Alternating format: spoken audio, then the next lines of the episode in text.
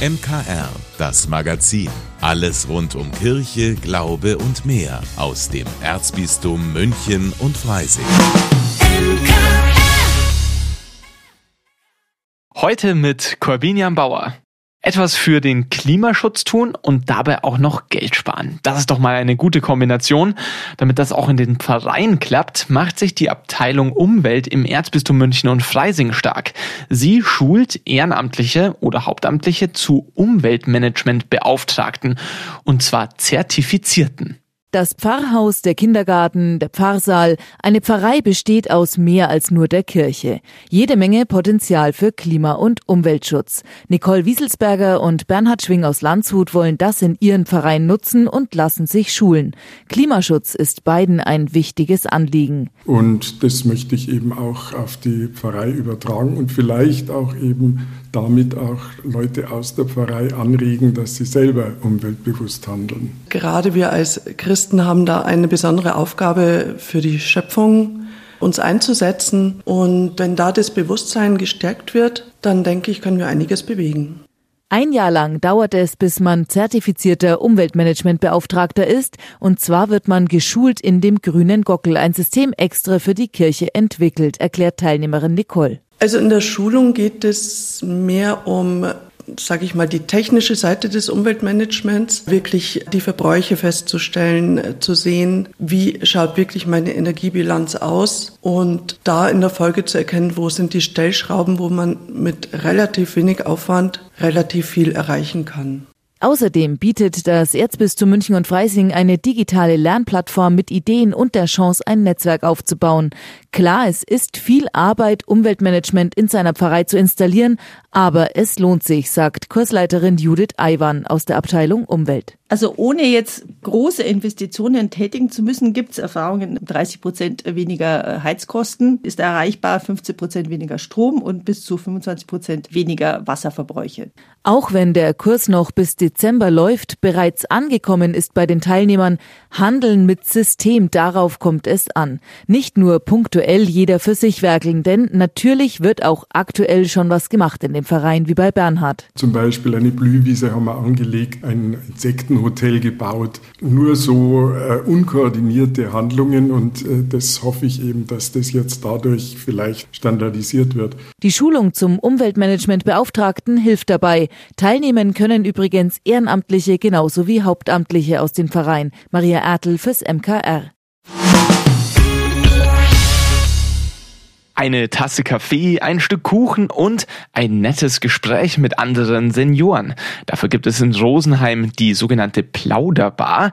Dahinter verbirgt sich ein mobiles Café der Caritas, das im Frühjahr und Sommer im Stadtgebiet unterwegs ist. Jeden Mittwoch setzt sich Sozialpädagogin Brigitte Plank aufs Fahrrad und fährt die Plauderbar an einen anderen Ort im Stadtzentrum. Man muss sich nur trauen mit ähm, am E-Bike und dann eben auch diesem schönen langen Anhänger zum Fahren und eben diese Bar, die wir draufgebaut haben. Und da haben wir dann die Klappstühle dabei, einen Sonnenschirm, unsere Stehstühle, Kaffee und Tee und selber Bachener Kuchen von der Seniorenbegegnungsstätte. Dann eben ähm, jetzt in der, in der Hitze eben auch frischendes Wasser. Ja, Tee hätten wir auch. Also im Endeffekt sind wir super ausgerüstet. Gut zwei Meter lang und 1,20 Meter hoch ist die Bar. Sie sieht aus wie ein Anhänger mit x Schubladen und Fächern. Heute hat Sozialpädagogin Brigitte Plank die Plauderbar vor dem Friedhof aufgebaut. Im Nu sind Stühle für die Gäste da, Thermoskannen und Kuchen stehen bereit. Entstanden ist das Projekt aus der Not während der Pandemie 2021. Weil einfach die Treffmöglichkeiten so eingeschränkt gewesen sind, indoor. Darum haben wir gesagt, dann machen wir für draußen ein Angebot, da im Park oder da am Friedhof, um ins Gespräch zu kommen, weil bei unseren Beratungstermine, also präventive Hausbesuche, haben wir festgestellt, wie einsam, isoliert und zurückgezogen Seniorinnen sind in der Corona-Zeit. Und das hat uns richtig betrübt. Und da haben wir gesagt, da müssen wir einfach was entgegensetzen. Inzwischen sind einige Gäste gekommen, haben Platz genommen und unterhalten sich angeregt. Die Gründe, warum sie hier sind, sind höchst unterschiedlich. Wir sind relativ neu in Rosenheim und kennen so gut wie keinen. Deswegen haben wir uns an Caritas gewandt und somit sind wir auf die Plauderbar aufmerksam geworden. Ich wollte es einfach probieren und finde es absolut nett und unterhaltsam. Jedes Mal, wenn ich konnte, bin ich zu Plauderbar gegangen.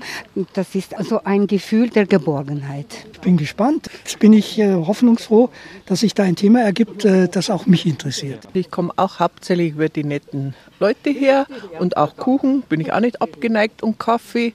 Und ich habe gedacht, besser als zu Hause Selbstgespräche führen, ist da herkommen und sich mit den anderen unterhalten. Inzwischen kommt ein Stammpublikum zur Plauderbar. Auf die Plätze vor dem Friedhof oder der Stadtbücherei oder in den Riedergarten, einen Rosenheimer Park, erzählt Brigitte Planck von der Caritas. Aufgrund dessen können wir schon sagen, wird es gut angenommen und auch gerade die spontanen Begegnungen, die wir haben, die sagen, ah ja, eigentlich wollte ich gerade nicht oder hab schon Kaffee getrunken, aber jetzt bleibe ich doch. Wo dann ganz interessante Gespräche kommen, wo man dann sagen können, schaut, da ist die Seniorenbegegnungsstätte, da haben wir so schöne Angebote, ob jetzt an Kursen, an Ausflügen, an Musik. Ah was, die Seniorenbegegnungsstätte gibt's, das ist ja toll. Lockere Gespräche, Infos und Kontakte. Einmal die Woche für zwei Stunden ist die Plauderbar für alle da, die einen unverbindlichen Treff suchen. Aber auch Beratung können Brigitte Planck und ihre Helferinnen bieten. Wenn gewünscht, also weil unser also Beratungsangebot ist ja freiwillig und da wollen wir uns ja nicht aufdrängen, aber Eben, also das erleben wir auch oft so diese Fragezeichen im Kopf, was mache ich wenn? Also eben jetzt auch gesundheitlich, wenn die Gesundheit schlechter wird oder welche Hilfsmittel gibt's, dass man schon so ein bisschen Info geben kann oder dann auch Möglichkeiten aufzeigt, da kann man sich informieren, da können wir auf Hausbesuch, das ist aber unverbindlich, ohne dass sie jetzt äh, da Angst haben müssen, wir wollen was bewerben, sondern es ist ganz frei. Der Erfolg der Plauderbar hat sich inzwischen herumgesprochen. Andere Organisationen wie die Diakonie leihen sich den praktischen Anhänger für ihre Aktionen aus. Willi Witte für das MKR. Für viele geht's die Tage oder zumindest schon bald in den Sommerurlaub beziehungsweise in die Sommerferien. Für Pfarrer Schießler hat diese Zeit aber nicht nur etwas mit Freizeit zu tun. In der neuen Folge von Schießlers Woche erzählt er, warum da für ihn viel mehr dahinter steckt. Schießlers Woche. Hier spricht der Pfarrer. So, jetzt ist es nicht mehr lange hin. Dann sind endlich Ferien und der Urlaub ist wieder da. Jahr für Jahr frage ich mich immer wieder, was suchen wir eigentlich, wenn wir uns auf diese Zeit freuen, wenn wir dann losdüsen, einen Ort der Sehnsucht ansteuern und dort für eine gewisse Zeit leben, wie auch immer wir diese Zeit verbringen. Was ist der Antrieb für diesen jährlichen Trieb, woanders zu sein, anders zu leben, alle Verpflichtungen abzulegen, keine Bindungen zu spüren, obwohl das alles unverändert irgendwann wiederkommt? Wieso sind wir eigentlich ständig und regelmäßig urlaubsreif? Es ist wie wenn wir niedergestreckt wären und aufgerichtet werden müssten, um wieder gehen und laufen zu lernen. Gehen, laufen lernen, das gehört wesentlich zu unserem Menschsein. Ich traf diese Woche eine junge Familie, deren knapp einjährigen Sohn ich vor ein paar Monaten taufen durfte. Stolz verkündete mir der Vater, Jannik kann jetzt gehen. Was für eine wunderbare Erfahrung für die Eltern, dachte ich mir. Ich persönlich habe ja freiwillig darauf verzichtet, als zölibatärer, ehelos lebender Priester ohne eigene Kinder. In solchen Momenten wird mir immer bewusst, wie weitreichend und bedeutsam meine Lebensentscheidung damals vor 35 Jahren gewesen war. Eine andere Szene. Fast acht Wochen lang lag die Frau nach einem Schlaganfall im Pflegebett, völliger fremde Hilfe angewiesen. Jetzt kam der erste Gehversuch mit Hilfe eines Rollators. Nach den ersten mühsamen Schritten sagte sie glückstrahlend, ich kann wieder gehen. Das sind dann doch die eigentlichen Wunder, die uns begegnen. Aber irgendwie ist es merkwürdig. Wer stehen und gehen kann, fragt nicht, warum ausgerechnet ich. Erst wenn uns eine Krankheit trifft, ein Unfall lähmt, kommen uns diese Worte über die Lippen. Wieso kann ich nicht mehr gehen? Warum muss ausgerechnet ich das erleiden?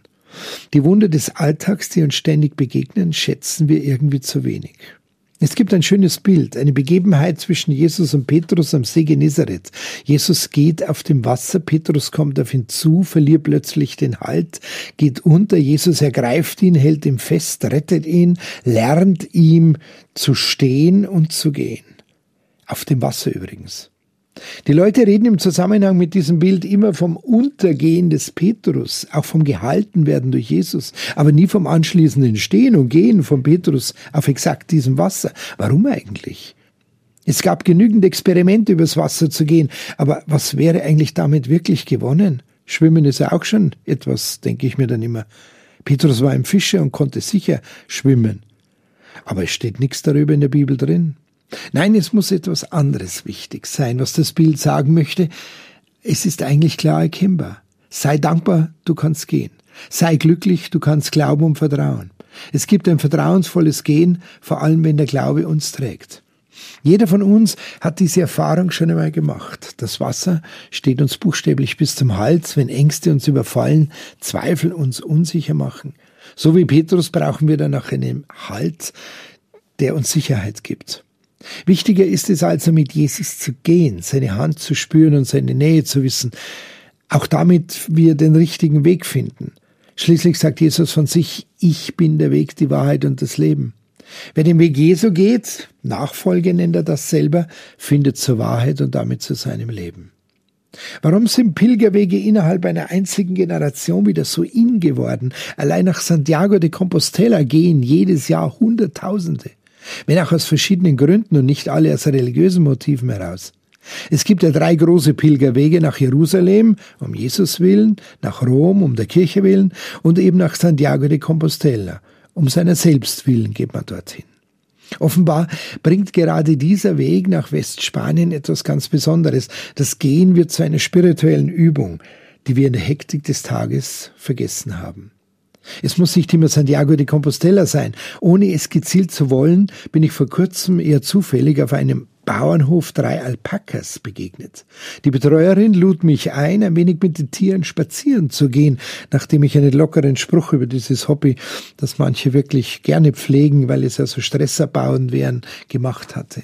Sie bat mich ganz langsam auf die Tiere zuzugehen, sie behutsam zu streicheln und dann einige Runden mit den Tieren zu drehen. Dabei sollte ich mich aber dem Tempo, sprich der Gelassenheit der Tiere vollkommen anpassen. Das war eine so ungeheure Erfahrung. Ich kann es echt nicht näher beschreiben. Ausgerechnet diese Tiere aus Peru haben mir in diesem Moment gezeigt, dass ich nicht nur mit der Zeit gehen muss, sondern dem Weg mit mir. Mir war, als hinterließen wir Spuren des Friedens und des kleinen Glücks auf unseren Runden. Dazu beschreibt der Weisheitslehrer Tich Nathan, Nimm bewusst wahr, wie deine Füße die Erde berühren. Geh so, als würdest du mit deinen Füßen die Erde küssen. Keine leichte Sache, finde ich, in unseren modischen Schuhen. Aber vielleicht sollten wir es ganz bewusst barfuß probieren. Das gehört auch zu einem erholsamen Urlaub dazu. Weiter Tich. Wir bringen unseren Frieden, unsere Ruhe auf die Oberfläche der Erde und erfahren gemeinsam, was die Liebe lehrt. Wir gehen in diesem Geist. Überlassen wir das bitte nicht den Alpakas allein, denke ich mir heute. Gönnen wir uns diese Ferien und diese Urlaubszeit, gönnen wir uns in dieser Zeit ruhige Schritte und genießen wir das Wunder, das da lautet. Hey, wir können gehen. Ich wünsche uns einen schönen Urlaub, wunderbare Ferien, eine gute Woche, euer Pfarrer Schießler. Das war die aktuelle Folge von Schießlers Woche, der Podcast von und mit Pfarrer Rainer Maria Schießler. Und den können Sie natürlich jederzeit noch einmal nachhören oder als Podcast abonnieren. Und zwar auf mk-online.de oder bei allen gängigen Streamingdiensten. Egal ob Familienfeier am Wochenende, die bestandene Abi-Prüfung oder auch etwas ganz anderes, es gibt ja Dinge, an die erinnert man sich gern auch noch Tage später. Was unsere Mitarbeiter Schönes erlebt haben, das gibt's jede Woche neu hier bei uns im MKR, Radio mit Tiefgang und jeder Menge guter Musik. Das Highlight der Woche. Hallo, ich bin Linda Burkhardt, Moderatorin und Redakteurin beim MKR. Und auf mein Highlight musste ich gleich mehrere Jahre warten. Ja, wir wohnen inzwischen seit 2015 hier in München und mit uns im Haus wohnen ganz viele tolle Menschen. Egal ob mal was beim Backen fehlt, die Post angenommen werden muss oder wir einen Schlüssel beim Nachbarn hinterlegen wollen, es findet sich wirklich immer jemand. Und seit unserem Einzug haben wir bei zufälligen Treffen im Hof auch immer mal wieder überlegt, so ein Hoffest, das wäre doch was ja, kam immer irgendwas dazwischen bis zum letzten Samstag. Da hat es endlich geklappt. Eigentlich stand auf dem Plakat zum Fest, dass jeder einfach seine Sachen mitbringt. Aber alle haben was für alle organisiert und so gab es ein leckeres Buffet, ein großes Planschbecken für die Kinder, Bierbänke zum Sitzen und eine Wanne mit Getränken, bei der sich jeder bedienen konnte und die von allen immer wieder befüllt worden ist. Wir haben uns Post-its auf die Shirts geklebt mit unseren Namen und uns alle besser kennengelernt und beschlossen, das machen wir ganz bald wieder. Am liebsten schon im kommenden Herbst.